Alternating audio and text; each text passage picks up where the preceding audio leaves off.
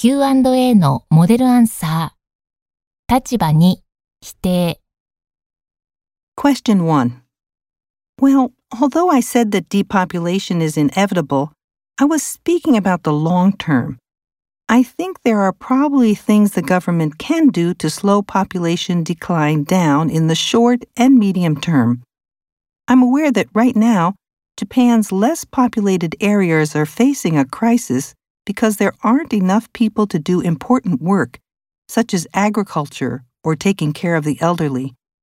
It's crucial to ensure that there are enough people to maintain Japan's food supply and provide essential support to local populations.